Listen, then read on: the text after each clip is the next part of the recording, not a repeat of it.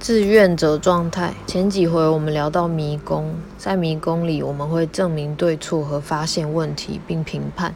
和迷宫状态相反的就是志愿者状态了。我第一次听到这个词是从萨古鲁。所谓志愿者状态是百分之百心甘情愿，在提供给予，不在于结果会如何，全然自愿去经历生命的历程。这样一来，就算遇到原本讨厌或不擅长的事，因为心甘情愿，整个过程都将成为喜悦的过程。百分之百接受生命的历程，就能觉察生命的恩典，看见生命的美妙之处。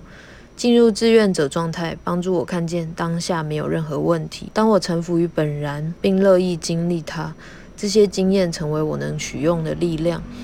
当心甘情愿做某事，就是喜悦的；而心不甘情不愿，就是痛苦的。我是来经历的，我是来玩的，来造就我的生命的。